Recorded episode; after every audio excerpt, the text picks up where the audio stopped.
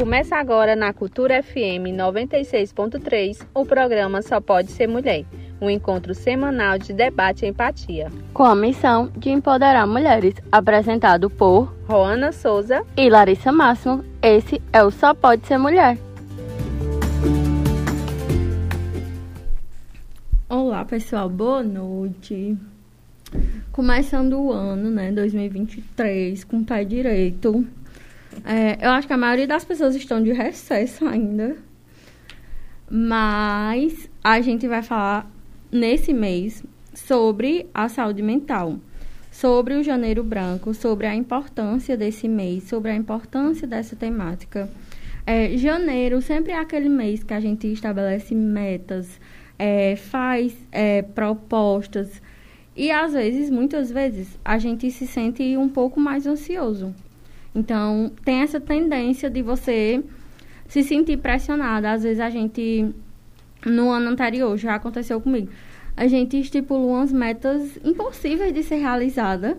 A gente não está. Eu, eu já tive uma época que eu estabeleci umas metas em reais.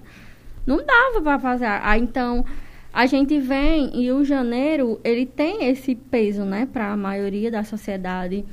E aí a gente traz a questão da saúde mental, da importância de estar bem mentalmente, é, para conseguir desenvolver o restante das demandas da vida. E aí eu vou esperar aqui o link para eu compartilhar com vocês. Ah, já tenho para mandar aqui. Eu vou mandar o link para quem está acompanhando pelo Facebook. Eu te mandei, Duda. Mandei o link para a nossa convidada.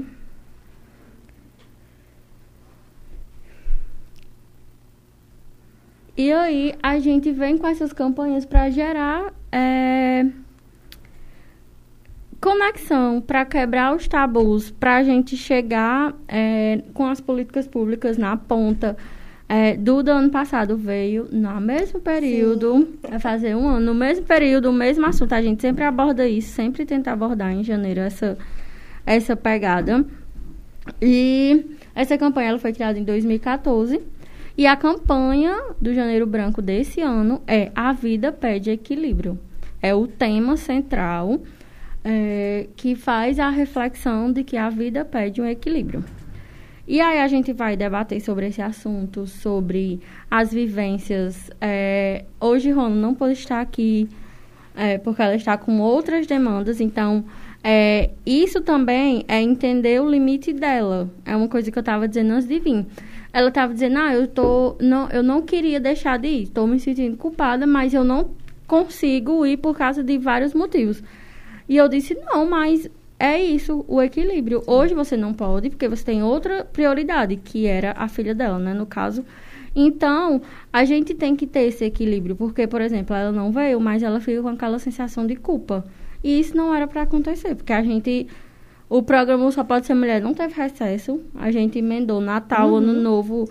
A gente está tentando elaborar os projetos na correria, porque não teve uma pausa, né? A rádio não para, não tem como parar. E aí a gente vai falar sobre esse tema e sobre a importância da saúde mental é, para desenvolver os outros projetos da vida, porque eu tenho para mim, né, que quando a gente não está bem mentalmente, o restante das coisas é, não anda, é meio que desanda. E aí a gente vai fazer aquela pergunta clássica para nossa convidada. Quem é você, Duda? Não só pode ser mulher. Um ano depois. Olha, a gente pode até fazer uma comparação do ano passado para hoje.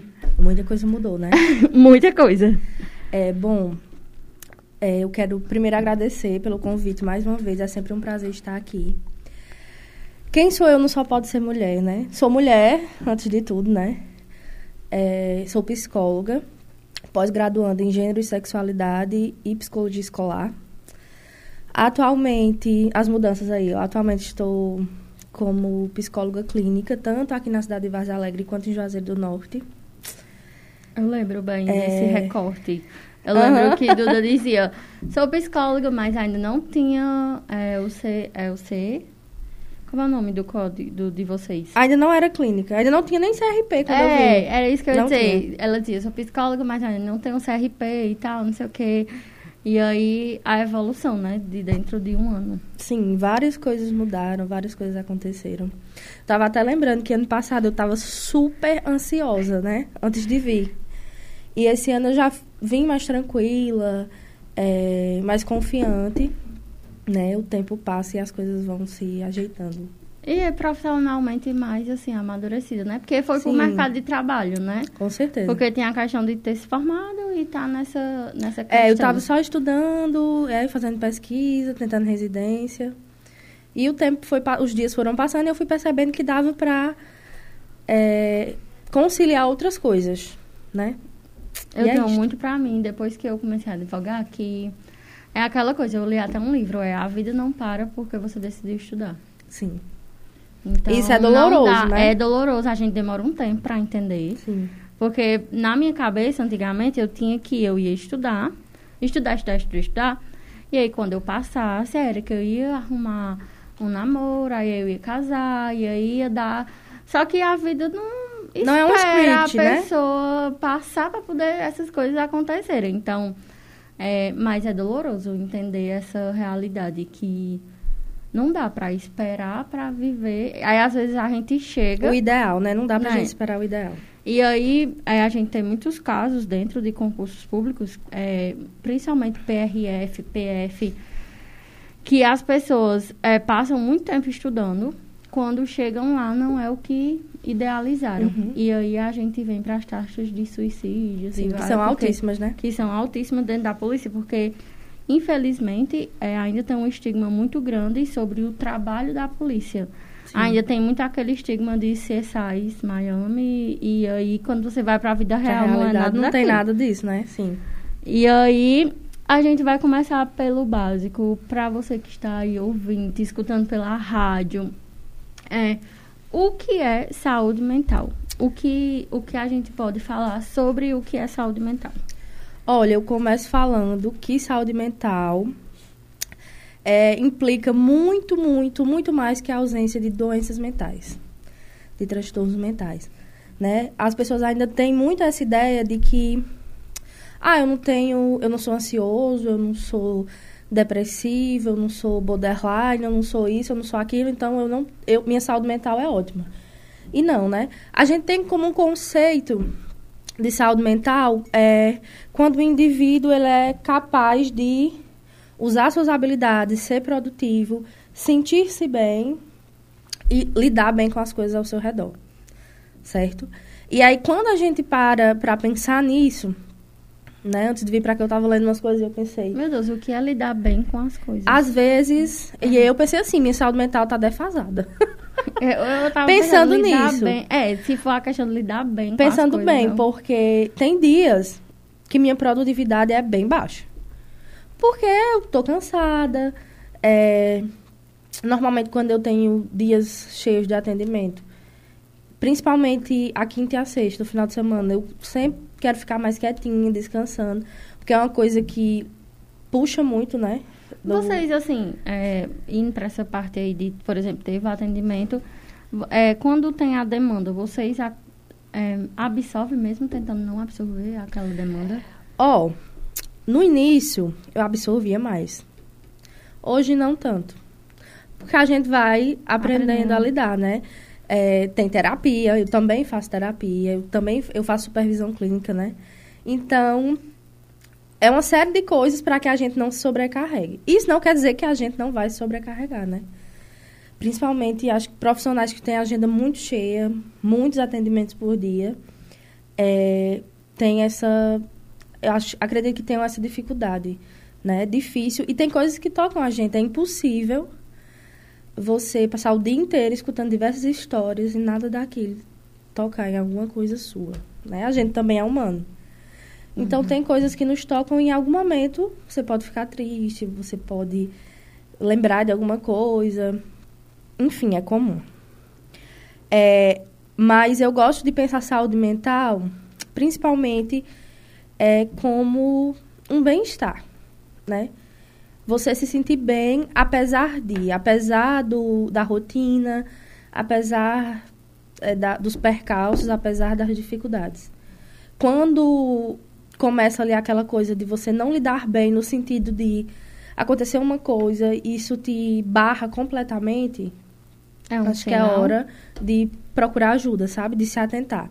De pensar, poxa, não é por aqui. Porque normalmente o que, é que acontece? As adversidades vêm e a gente encontra formas de lidar com elas. Né? Só que dependendo do estado em que você esteja, essas adversidades vão vir você não vai conseguir lidar. Você vai paralisar. Paralisar. Então, e aí eu- é um sinal. Sim, é um sinal de que sua saúde mental não está bem. Eu gosto de pensar a saúde mental nesse sentido, sabe? No sentido de conseguir lidar com as coisas da Do melhor cotidiano, forma. Do cotidiano. coisas- E da sua melhor forma, sabe? Aham. Quando eu falo melhor forma, as pessoas dizem, tá, mas qual é a melhor forma? É como você consegue lidar com isso. Né? Você pode lidar de um jeito, eu de outro, Rona de outro, Cleilson de outro, e assim, É, cada pessoa lida. cada pessoa tem seu jeitinho. Sim. É, tem gente que lida fazendo piada, né? E aí. Vida que segue, né? E vida que segue. Tem gente que. Mas a questão é o paralisar mesmo, assim. Parar. Eu travei, não dá pra fazer. Daqui eu não consigo fazer mais nada. É, ou então as coisas ficam muito cansativas e muito. Muito, difíceis, muito dolorosos. Tipo assim, uma coisa simples. Em regra é simples, né? Fica muito pesado. Sim. E aí a gente vai pra questão de, tipo, pronto, é, tive o sinal, os sinais, porque deve ter vários, né? Sinais Uhum. que os, a o seu corpo. É, o corpo fala o também. corpo fala, então eu tenho muito isso. Se eu estiver muito estressada, parece umas manchas roxas. E não Uhum. dói, não é nada. Elas vêm e voltam, elas vêm Sim. e voltam. Até você, até eu chegar ao ponto de parar, vou olhar, resolver, aí elas somem. Mas, e tem gente que é dessa forma, tem gente que é o cabelo caindo, tem Sim. gente. Várias, né? É melhor. O humor muda, estômago, né? Intestino paralisa ou solta mais. Tem várias, várias coisas. E aí, quando se detecta, né, esses primeiros sinais, esses primeiros alertas é, sobre é, não estou bem, sobre a, a minha saúde mental não está bem, percebo isso. Consigo quebrar o tabu, que aí é outro, que aí é- vai entrar na pergunta.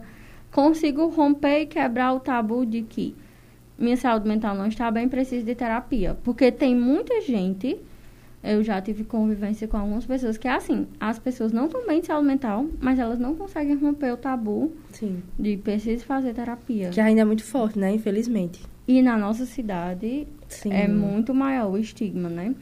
E aí, quando se rompe esse tabu, quebra essa barreira, preciso de terapia, se vai para terapia. O que esperar de uma sessão de terapia, da primeira sessão? É, como funciona? Quando eu vi o, a, a arte, né? Que tinha sessão de terapia, o que esperar? Eu pensei em mim enquanto profissional e pensei em mim enquanto consulente, Sim. né? Hum, E nos dois casos me veio a mesma palavra, que é acolhimento. Né? Eu acho que é a principal coisa que eu dou, que eu ofereço enquanto profissional e que eu espero do meu terapeuta é acolhimento.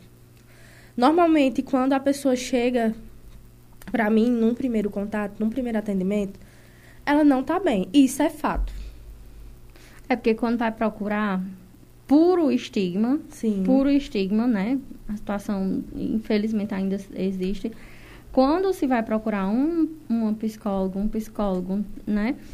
Ali já tá, Sim. já chegou no, no nível máximo. E aí a pessoa realmente disse, é, não tenho pra onde correr, vou ter que ir. Porque eu não conheço ninguém que estava mais ou menos e quis ir. Até hoje, é, eu tive um consulente que chegou para mim e não tinha uma queixa no sentido de ansiedade, tô triste, tô depressiva. Não. Queria se autoconhecer. Um. Nesse tempo todo. E olha que eu atendo em duas cidades, já vai fazer um ano que eu tô atendendo. E só foi uma pessoa. Então, é assim, Pra mim, acolhimento é o carro-chefe. Por, inclusive porque se eu não me sinto acolhida, levando assim pro pessoal, eu não continuo a terapia. E isso é, outra, é outro tabu, né? É, tem muito essa coisa, eu inclusive sempre falo para os meus consulentes nesse primeiro atendimento. Se você não se sentir bem comigo, se você não se sentir à vontade, se você não consegue se abrir, se você acha que aqui não é o seu lugar, tudo certo, não há problemas. Eu indico, inclusive, outros profissionais, porque acontece. É de encontro, Pode né? acontecer, sim. É, um- Terapeuta é realmente um É encontro. um encontro, você encontra. Você precisa confiar na pessoa, precisa haver a construção de um vínculo. Se você acha que a abordagem da pessoa, que o jeito da pessoa, que a maneira como a pessoa leva aquele momento, né? Não dá pra você, não tem problema nenhum você ser sincero e falar, olha, infelizmente, Não dá fé. Não rolou, Não, a, é. não rolou a, a- a- né, a, a troca de relação. nunca aconteceu comigo, mas eu sempre deixo isso claro, né? Desde o primeiro momento. Que é um total direito. E muitas vezes a gente não acha o match perfeito, né? De primeira. De terapeuta de É, primeira. As pessoas deveriam dar uma chance a mais, porque tem Sim. muita gente que vai uma primeira vez, aí vai com a pessoa, e não é porque o profissional, que fique claro, não é porque o profissional é ruim, Sim. não é porque, é porque tem vários tipos de abordagem, a gente vai falar mais lá pra frente. É, Existem várias nuances que influenciam nesse processo terapêutico. Então, as pessoas muitas vezes vão vai para um profissional, não gostam do estilo da abordagem e tudo mais, e pronto, e diz, não, terapia não presta, não deu certo, não vou Exatamente. mais. E aí cria outro problema. Tem muito isso de terapia não presta, né? E eu penso, poxa, será quantas. Por quantos profissionais essa pessoa passou? Quantas sessões essa pessoa fez? É. Né? Porque eu. Por exemplo, eu, a primeira psicóloga que eu fui, eu tinha 16 para 17 anos. Foi uma Muito fase. nova. Foi uma fase bem complicada da minha vida. Eu estava saindo de uma relação muito abusiva. Tinha começado a estudar, então tinha todas, tinham todas aquelas mudanças. Uhum. E na época eu já achava meio estranho a forma dela de. Uhum. Sabe, Dela não- lidar com a situação. Não era aquela, aquele encaixe. Uhum. Mas foi muito importante para mim naquele momento. Eu precisava de uma ajuda profissional. E aí eu encerrei o processo com ela, depois de um tempo, aí eu achei um match.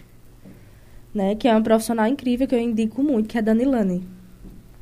Passei um tempo sendo acompanhada por Dani Lane, indico ela até hoje. Inclusive, ela foi uma das minhas inspirações para para a minha caminhada profissional, né? Minha abordagem é a gestalterapia e a mesma abordagem dela Uhum. É, a mesma dela, a mesma Tatiana. de Tatiane, sim.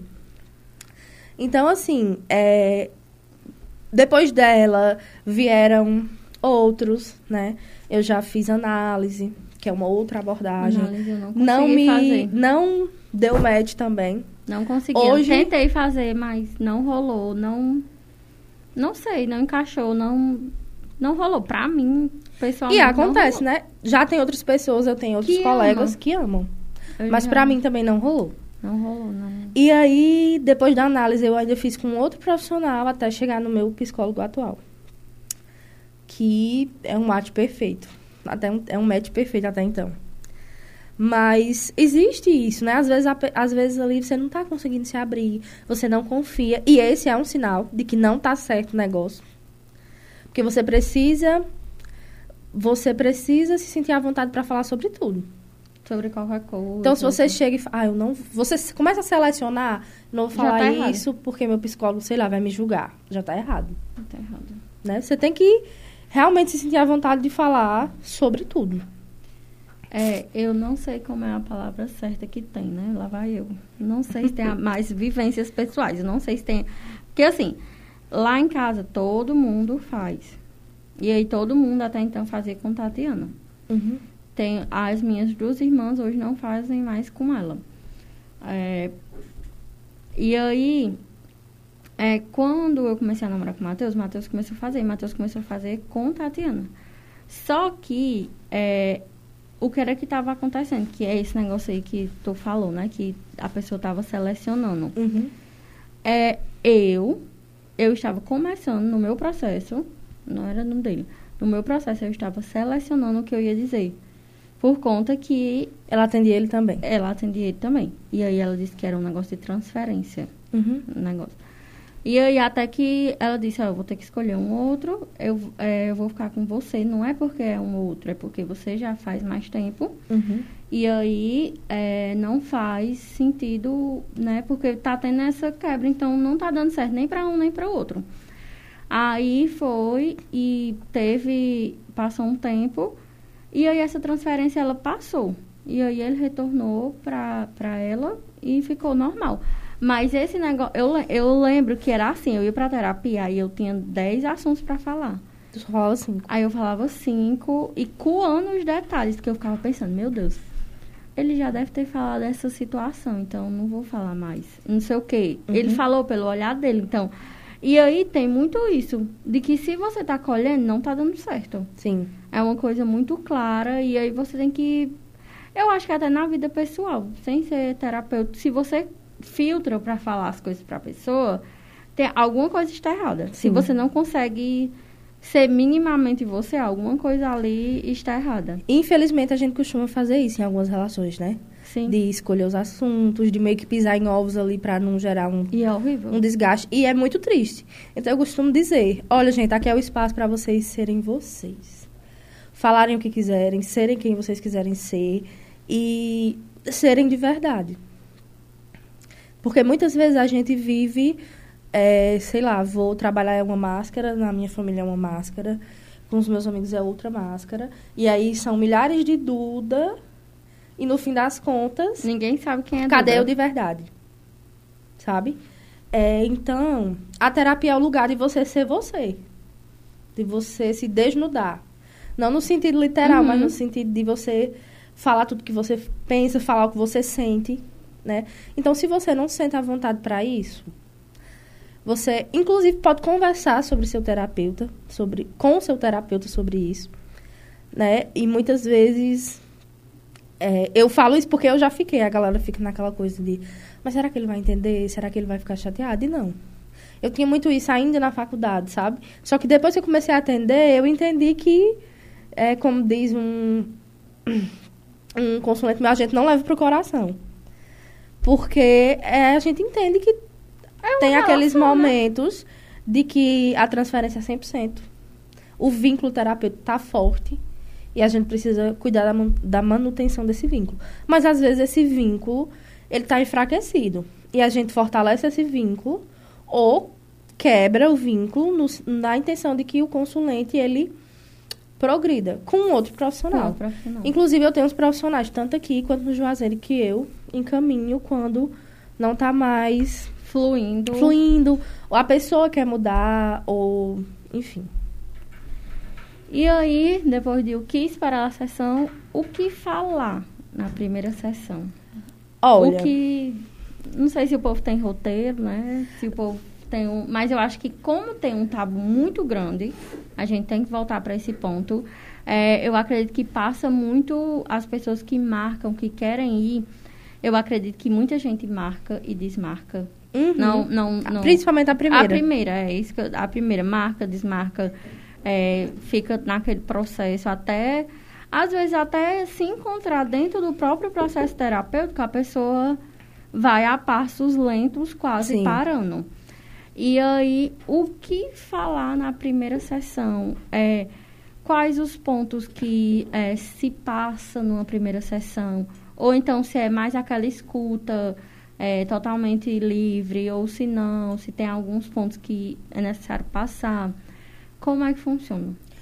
Ó, na minha prática clínica, a minha primeira sessão, eu tenho uma anamnese, certo? É, mas isso depende, pra mim, enquanto profissional, 100% do consulente. Porque você pode chegar lá e tá com uma demanda de fala tão grande, tão angustiada, que você vai falar os 50 minutos e eu não vou ter Tempo. tempo de perguntar nada. E aquele é o seu momento de esgotar essa demanda de fala, de colocar pra fora. Na maioria das vezes é aquilo que você tá precisando naquele momento. Falar, falar, falar, muitas vezes chorar, muitas vezes gritar, muitas vezes, enfim, é seu espaço. É, já existem é, pessoas que vão mais tímidas, né? Isso a gente vai desconstruindo, descobrindo e desconstruindo no decorrer do processo, né? Quando tá lá na trigésima sessão, A Ai. pessoa fala, olha, no primeiro dia que eu vim, eu tava ansiosa, eu tava receosa, enfim.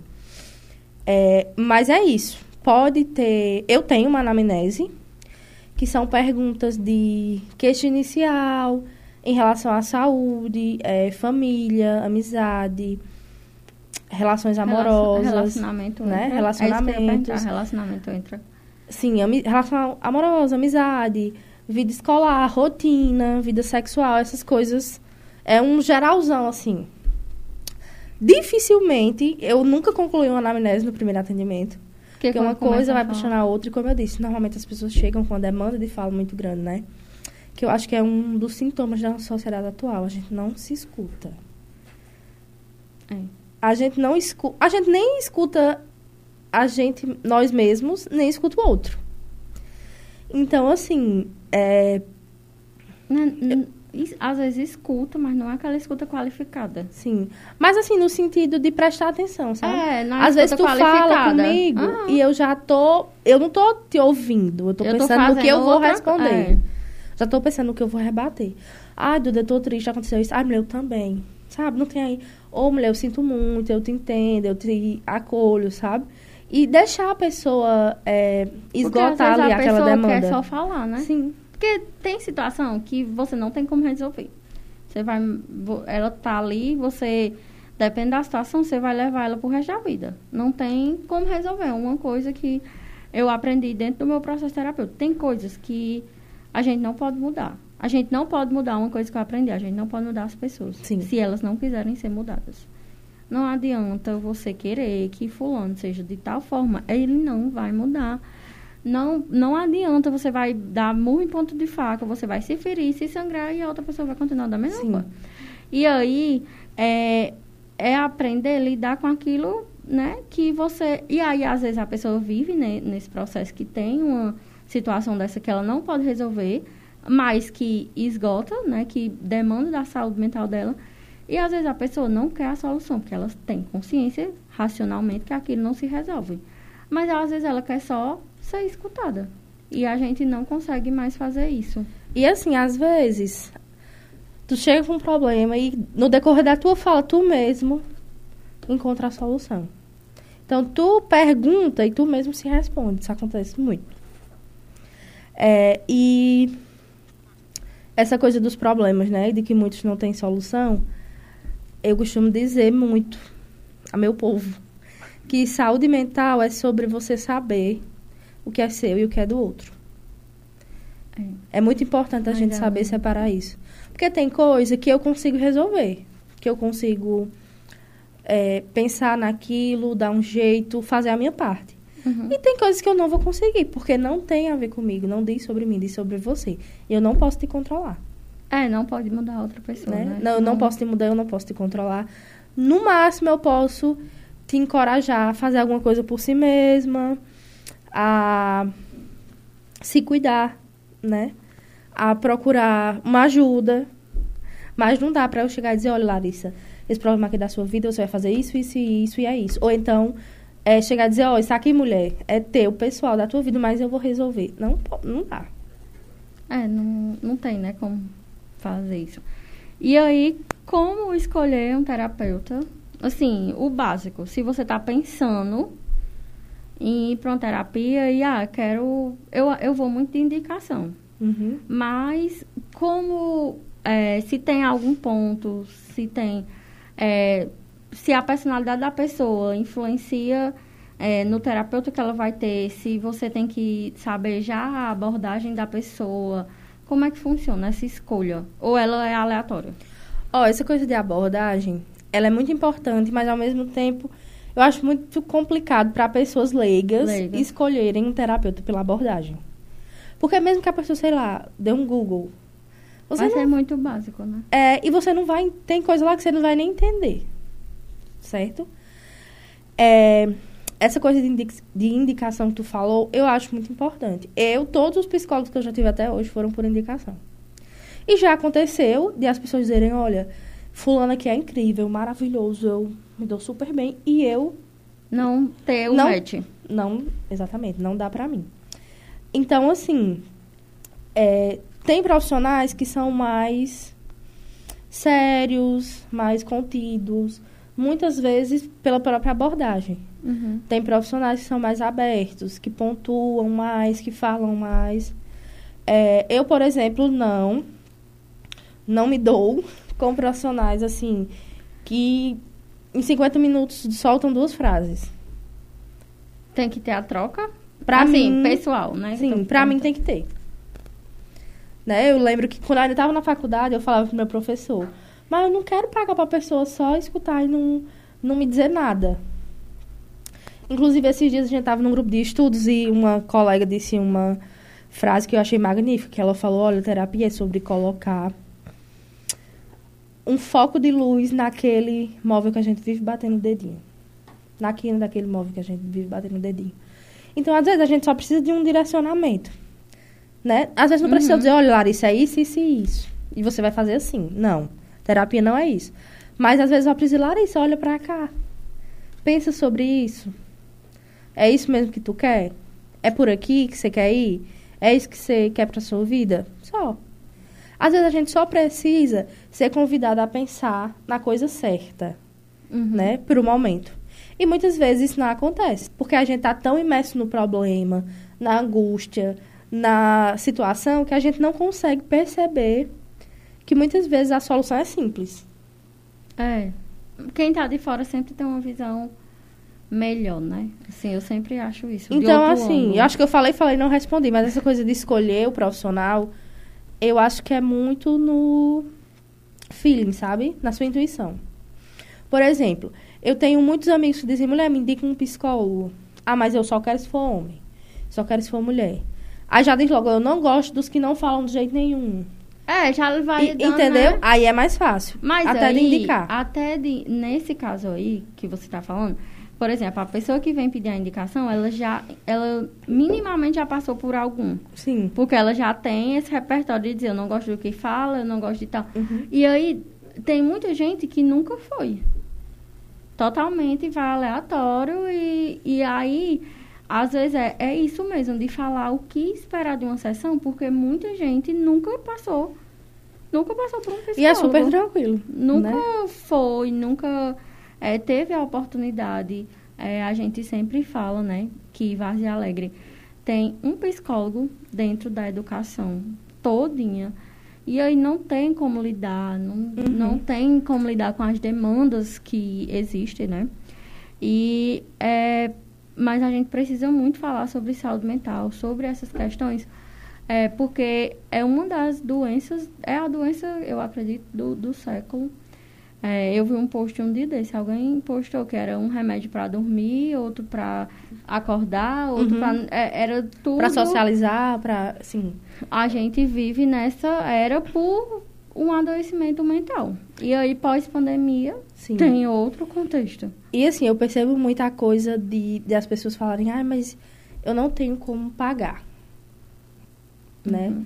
E eu entendo super, inclusive isso é uma discussão que eu que a gente levanta muito, eu e meus colegas, de que a, psicolo- a psicologia ainda é muito elitizada, infelizmente. Sim. Não é todo mundo que tem é, como pagar 120 reais no atendimento particular, por exemplo.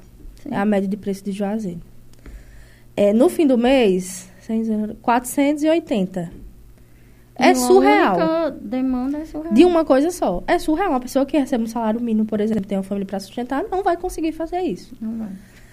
Mas existem diversos projetos sociais. E além de ter uma questão, por exemplo, é 480 reais, é 120. E aí as pessoas não veem imediatamente o retorno daquilo Sim. ali, que ainda tem essa questão.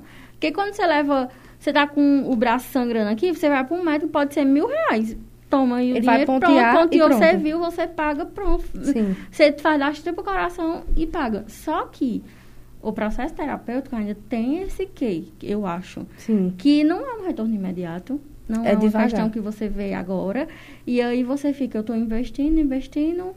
E tem muita gente, hoje a gente vive numa sociedade totalmente imediatista. Se eu for duas vezes e eu não ver um resultado, Tchau. É porque Tchau. o profissional não presta. porque o profissional não presta. E aí tem todos esses tabus Sim. sobre a, a, a psicologia. Mas, assim, como eu ia dizendo, hoje existem muitos projetos sociais, né, que é, possibilitam valores mais acessíveis. Inclusive, eu tenho um, faço, eu tenho um com uns colegas meus. É, e, além disso, a gente tem que priorizar, que eu acho que é o que falta. A gente não prioriza a nossa saúde mental. Inclusive, terapia é uma das primeiras coisas que a gente corta quando a gente está muito apertado. Eu digo isso porque eu já fiz isso. Uhum. Você trata como se não fosse algo essencial. Ah, eu não posso deixar de ir para academia, eu não posso deixar de ir para dermatologista, eu não posso deixar de pagar meu personal, mas eu posso cortar minha terapia. Você, porque, como você disse, não é uma coisa palpável, né? É. E então você vai deixando ali para lá. Então é, um- é uma situação que precisa de prioridade. Como tudo na vida, quando a gente não prioriza uma coisa, a gente vai deixando para depois e águas vão rolando, o tempo vai passando e é isso. É, por que fazer terapia? Olha, eu acho que principalmente pra gente aprender a bancar, sustentar, ser quem a gente é. Eu acho muito hoje, pessoalmente e é, profissionalmente falando, Criou eu um, acho que um triplex na minha cabeça nesse exato momento. Não tem aquela história do um meme que eu acabou. tenho um consulente que todo final de sessão ele diz isso. Criou um triplex É. aqui na minha cabeça. Porque eu acho que hoje é muito, como eu te disse, é muito difícil a gente ser quem a gente é. Sabe? A gente tem uma máscara, um- uma forma de se portar em cada lugar. E eu não estou condenando isso ou dizendo que isso é errado, mas muitas vezes eu escuto muito isso na clínica. Isso deixa a pessoa cansada, sabe? E cadê eu? Onde é que eu tô no meio disso?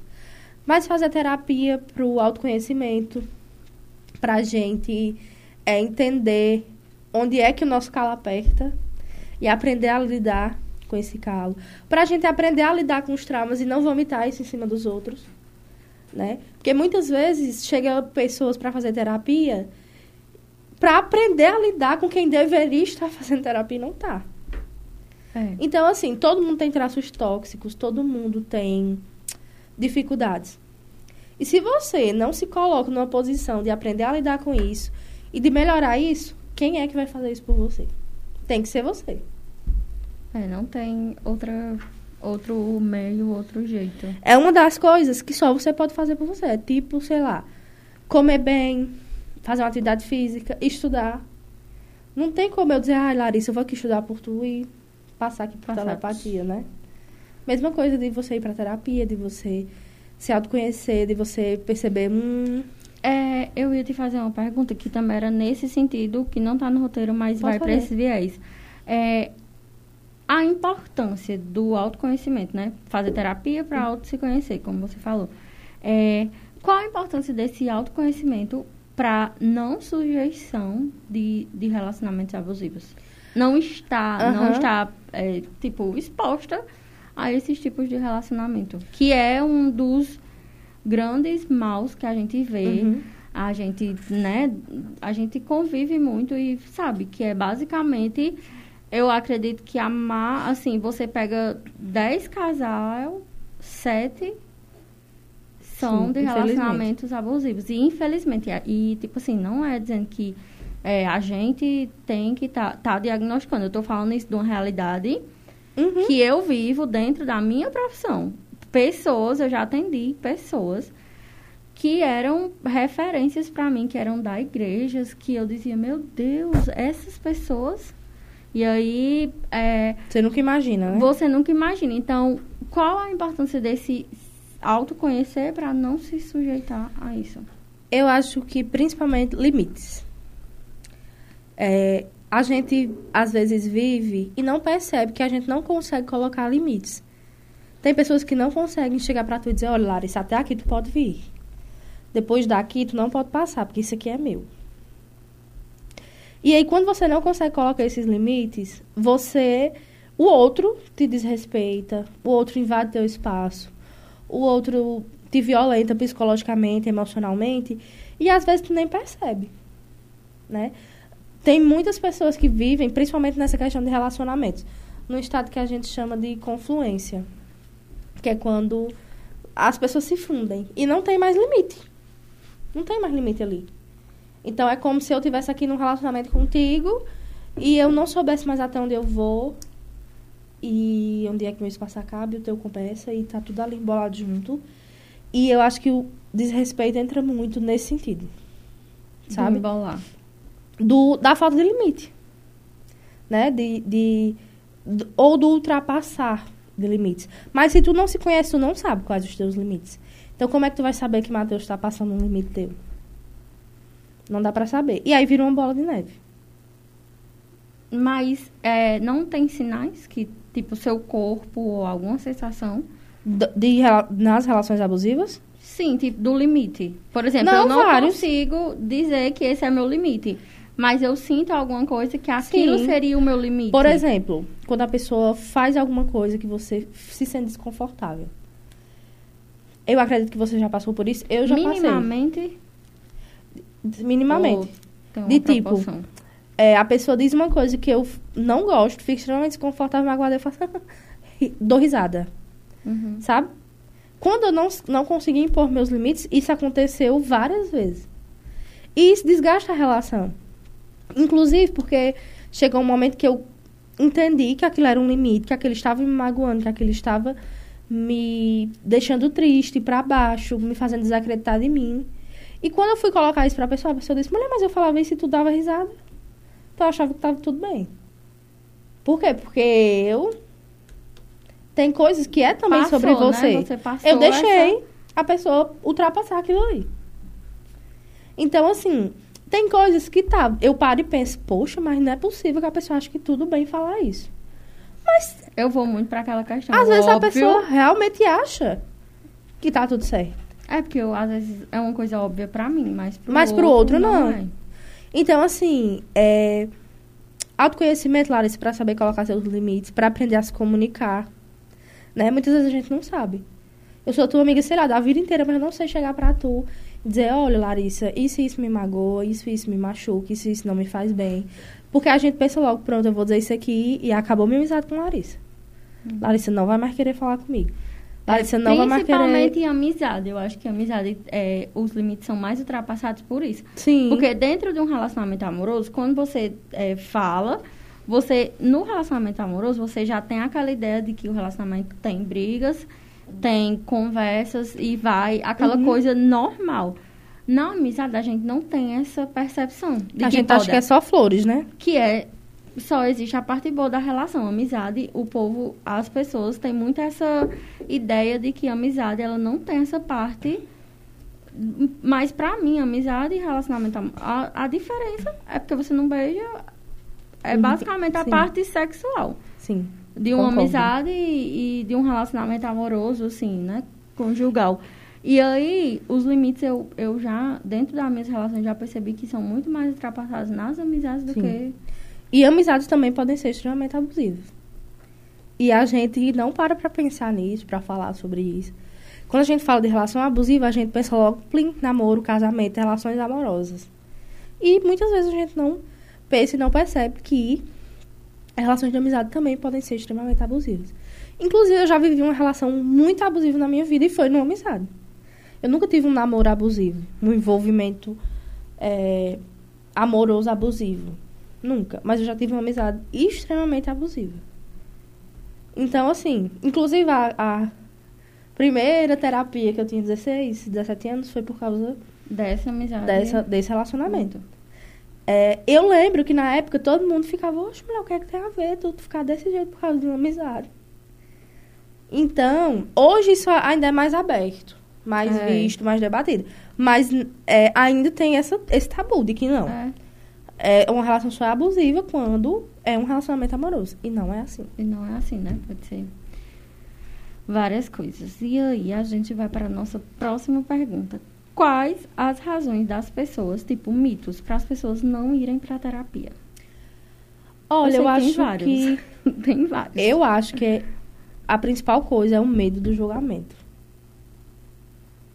Eu acho que as pessoas têm muito medo de serem julgadas.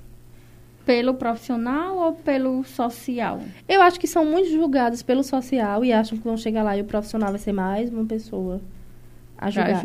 Inclusive, às vezes você já se sente tão julgado que você acha que o profissional está julgando também, quando ele Não tá de maneira nenhuma. Quando ele lhe contraria em alguma coisa. Por assim, né? É, pode acontecer, né? Porque tem os embates que ele vai. Porque, Porque ele às vai vezes a morrer. pessoa não tá nem percebendo ali, É. né? Às vezes você ponta uma coisinha assim, não, mas não é nada disso. Quando é com, sei quando você a fala, olha, aquela coisa que você falou aquele dia, Realmente fez sentido. é, agora. hoje fez sentido, agora fez sentido. Enfim, mas eu acho que é o medo do julgamento, a coisa de que só vai pro psicólogo quem é louco. Sim. Principalmente Até na nossa Hoje cidade. tem isso.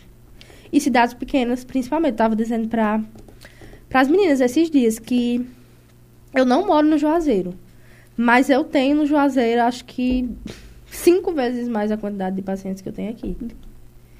E E você pode ir. Eu faço terapia há muito tempo e é assim, você no corredor esperando um médico é uma coisa. Você lá no corredor da, da clínica de Tatiana parece que alguém matou alguma coisa, tá todo mundo se escondendo lá, ninguém fala com ninguém, ninguém. É um silêncio, aquele silêncio desconfortável. E é muito, existe muito tem muita gente ainda. que ainda tem vergonha de dizer que faz terapia, né? Então, assim, tem muito essa coisa de que quem vai pro, pro psiquiatra, pro psicólogo é louco, é perturbado, tem transtorno. E muitas vezes não, gente. A gente vive numa sociedade que tá um caos. Então, eu acho que 90% aí da população precisaria de um acompanhamento terapêutico. Eu não vou aqui dizer que todo mundo precisa de terapia, porque existem pessoas que conseguem lidar com suas demandas de maneira ok. Ok. Mas a maioria das pessoas não. Porque não é só uma coisa. Não é só uma demanda. É um monte de coisa ali acontecendo ao mesmo É tempo. multifatorial, né? São Exatamente. várias, várias situações. Você, hoje em dia você tem várias facetas, né? Várias, Sim, tem o ramo sim, profissional, sim. pessoal. Então, e aí às vezes a gente vai pra terapia para lidar com relacionamentos familiares. Porque eu acredito que é muito, Muito pra comum. mim foi assim, um dos pontos no sentido de que é, às vezes a gente tem que aquela coisa, porque minha mãe é assim, ela faz assim, Uhum. então é o certo, porque a gente tem Sim. o endesamento do pai e da mãe. Sim, sim, sim. E aí, às vezes, quando a gente tá nos processos terapêuticos que quebra isso, é muito desconfortável. E aí fica uma coisa também para dizer que dê a chance de viver o processo terapêutico, mas não, não achem que ir pra terapia é dar risada. É, uma, e e que você vai é sair de mar lá rosa. se e... sentindo maravilhoso. Não é uma pluma, Não. não. Não é. Não. Então não desistam quando você sair de lá chorando, quando você for dizer, meu Deus, eu vim hoje e não resolveu nada, não sei o quê. Uhum. Não é assim, é uma coisa, é um processo, já se fala, né? Demorado, é Sim. várias construções. E aí, é, a gente vai para a ideia de uma boa estrutura familiar. Ela diminui a possibilidade de, de algum tran- transtorno mental, é, de algum. Eu não sei se a palavra certa não é nem transtorno, mas algum adoecimento mental. Diminui. Diminui sim. É, eu vou te dizer que não evita, né? Evitar é muito forte, porque é muito fatorial. Mas diminui consideravelmente. Quando você. A primeira relação, as primeiras relações que a gente tem é na família. Então, onde você aprende a ouvir, a falar, a respeitar, a amar, a ser amado, é tudo ali. Se é uma estrutura saudável, acolhedora, respeitosa, você tem 90, e- 90% de chance de, de se desenvolver enquanto uma pessoa educada, uma pessoa que respeita, uma pessoa que ama, uma pessoa que permi se permite ser amada, uma pessoa que acolhe, uma pessoa que se permite ser acolhida, enfim. É óbvio que se uma pessoa vive numa família totalmente desestruturada, ela vai ser mais propensa a desenvolver certas coisas do que uma pessoa que não é. Então, sim, a estrutura familiar é como eu digo direto. A gente precisa investir no, nas crianças pequenininhas, no quesito educação, e nos pais dessas crianças. Porque muitas vezes vira um ciclo. Por exemplo, tua mãe. É, é só um exemplo, viu? Tua mãe foi muito dura contigo, te cobrou muito. E tu entende que essa é a forma de ser mãe. Então tu vai. É Mesmo produzir, né? mesmo tendo sido difícil e você tendo sentido quanto aquilo te prejudicou, tu acaba reproduzindo isso. Então, existem alguns ciclos que precisam ser quebrados, né? Essa coisa de, ah, mas eu cresci assim, eu fui criada assim, tô vivo, tá vivo, mas cheio de sequela. É. Né? É igual a gente vai pra aquela história de. Ah, eu apanhei, não morri, né? Porque Sim. a gente. Mas aí. é Mas eu- lembra até hoje da sua. Lembra? E se for no quesito, eu estava estudando sobre essa questão do, dos limites, é, sobre essa questão, porque eu não entendia muito. E aí eu comecei a ler sobre essa, esse assunto e comprei um livro e tudo mais. E no livro ele falava, a autora falava, no sentido de que quando você bate para educar, para a criança tem a relação de que é, a pessoa que mais me ama no mundo é meu pai e minha mãe.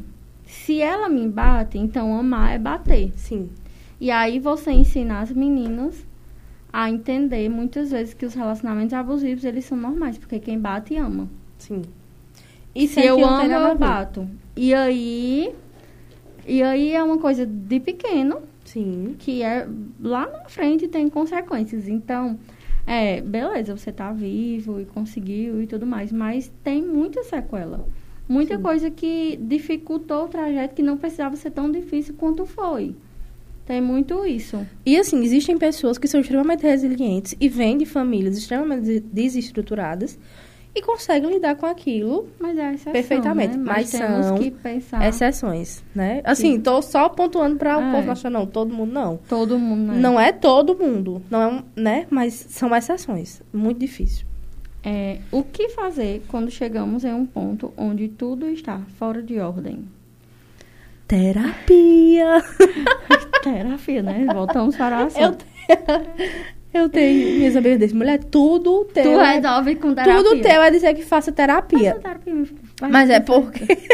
Terapiazinha pior. Mas assim, quando você se percebe no momento que tudo tá ali errado, vamos dizer assim, tudo tá fora do lugar. Matheus é que diz isso comigo, que eu boto tudo uma terapia no meio. Como é que tu vai conseguir, né, colocar aquelas coisinhas ali? Cada uma no seu lugarzinho, cada uma na sua para girar na órbita. Você precisa de ajuda na maioria das vezes. Inclusive porque se você não precisasse, as coisas Tava tudo estariam em ordem. Ok, né? Então, acho que a primeira coisa a fazer é buscar ajuda. E eu não estou aqui dizendo que é fácil. Ah, vou aqui mandar uma mensagem para uma psicóloga para marcar uma sessão. E não, não é. Inclusive o processo, a gente costuma dizer que o processo começa quando você manda a primeira mensagem. Ali já tá. Porque tem aquela coisa que você falou, do marca e desmarca, do chegar meia hora atrasado, porque sabe que só vai ter os 20 minutos ali. Ou do chegar muito antes, tão ansioso de que, meu Deus, eu quero ir logo e, e resolver isso. E acabar logo. Sim. Ou então faça a sessão toda é, contando coisas aleatórias e, e o, e o psicólogo ali espreme na laranja pra ver se sai alguma E aí, coisa. com cinco minutos, bah, uma bomba. Então tem muito isso. E aí, como uma pergunta, né? Como sugerir que a pessoa faça terapia? Porque eu já tenho isso normal na minha vida. Eu, eu olho pro povo e digo, gente, vamos fazer uma terapia. Vamos levar esse assunto pra terapia. A gente vai junto. ó, tudo certo. Eu já, gente, eu já levei todo mundo pra minha terapia. Todo mundo que é importante pra minha vida já teve Já algum foi. momento que precisou estar lá no, no rolê. E aí, mas chegar pra alguém e falar, ah, acho que você deveria fazer terapia, é, ainda soa como ofensa. Uhum. E aí, como fazer essa sugestão de forma mais sutil e que realmente tenha uma efetividade, né? Que a pessoa realmente consiga ir. Eu acho que isso começa na desconstrução do tabu. Porque às vezes a pessoa se sente ofendida exatamente sim. Você está achando que eu não tô bem, ou que eu tô louca, ou que eu tenho algum problema. Você tá me mandando, me sugerindo fazer terapia por quê? Né? Então eu acho que tudo vai do tom que a gente fala, da forma que a gente fala. Eu costumo dizer, olha, mulher, eu tenho acompanhamento, é muito bom pra mim. O que, que você acha de fazer? O que, que tu acha de tentar? Faz um, um primeiro atendimento pra ver se tu gosta. Sabe? E se a pessoa é, sente isso como uma ofensa, e aí, aí entra a questão da psicoeducação. Tá, mas você tá ofendido por quê? Psicólogo não é só pra quem tem transtorno, não é só pra quem tá louco, não é só pra quem tá em crise. Né? Tem toda a questão do autoconhecimento, do desenvolvimento pessoal. É, eu hoje sou outra pessoa e muito disso eu devo à terapia. né? Do me conhecer, do perceber que alguns lugares não me cabiam mais. E perceber também se colocar no lugar que nem sempre o errado é o outro. Porque Às quando a é gente você. não tá na terapia, Sim. a gente acha que o errado é sempre o outro e que você é o certo. E é isso, né? Como eu disse, saúde mental é perceber sobre o que é seu e sobre o que é do outro. E muitas vezes é sobre você. Na maioria das vezes, quando lhe incomoda alguma coisa, tem Sim. alguma coisa sua. E aí, agora a gente vai pra uma interação. A gente já tem cinco minutos, gente, e passou correndo. Não vai nem ler os comentários. Mas, é, vamos pra interação. Ser psicóloga é Ser suporte. um propósito da terapia. Ah, autoconhecimento. Terapia é Extremamente importante. E fazer terapia, acho que é um ato de coragem. coragem para Ser quem você é. uma frase, uma dica. É, tinha gente, eu tinha visto nos comentários que tava perguntando onde era que tu atendia. Uhum. Já tinha gente Vou- perguntando. Ó, Aí tu já deixa, deixa Tá. todas as tuas a informações. frase foi uma que eu vi esses dias no Twitter que eu achei magnífica. Que diz assim: faça terapia e tome seu remedinho, mas construa seu caminho para bem longe de tudo aquilo que te adoece. Não adianta fazer uso de antialérgico e continuar no ambiente empoeirado. Que é aquela coisa, né? Às vezes a gente tem que mudar. Não adianta continuar no lugar que te machuca, que te fere e ficar ali dando murro em ponta de faca. Que não vai resolver. É, aqui em Varza Alegre, eu atendo na Clínica Ideal, ali próximo a Jane. Rua 13 de maio, 47. Meu telefone para contato é 889-9692-1083. E meu Instagram é Eduardo Lima Pisse. Eduardo Lima PSI. É, em Juazeiro, eu atendo no Medical Center. Mas para os dois lugares é o mesmo contato. Tenho vagas em ambos. E é isso, minha gente. Vamos começar 2023 cuidando da saúde mental. Obrigada por- pelo convite mais uma vez e eu fico à disposição de vocês. É sempre um prazer estar aqui. Gente, eu queria ler os comentários. É, agradecer todo mundo é, que esteve aí no Facebook, que está escutando pela rádio. É, e que vocês consigam abrir o coração, a mente, principalmente, para esse assunto, para a saúde mental, para vocês é, tentar perceber é, em si e no outro. Eu tenho para mim que quando você já tem vivências é, sobre saúde mental, você vive isso, você consegue perceber muito mais fácil que está errado no outro e ajudar com mais facilidade. Então, que a gente abra a mente que terapia não é só para quem é louco, para quem tem alguma doença, algum transtorno. E é isso, esperamos vocês. Próxima terça a gente vai falar sobre a importância da alimentação para a saúde mental. E é isso, até a próxima terça.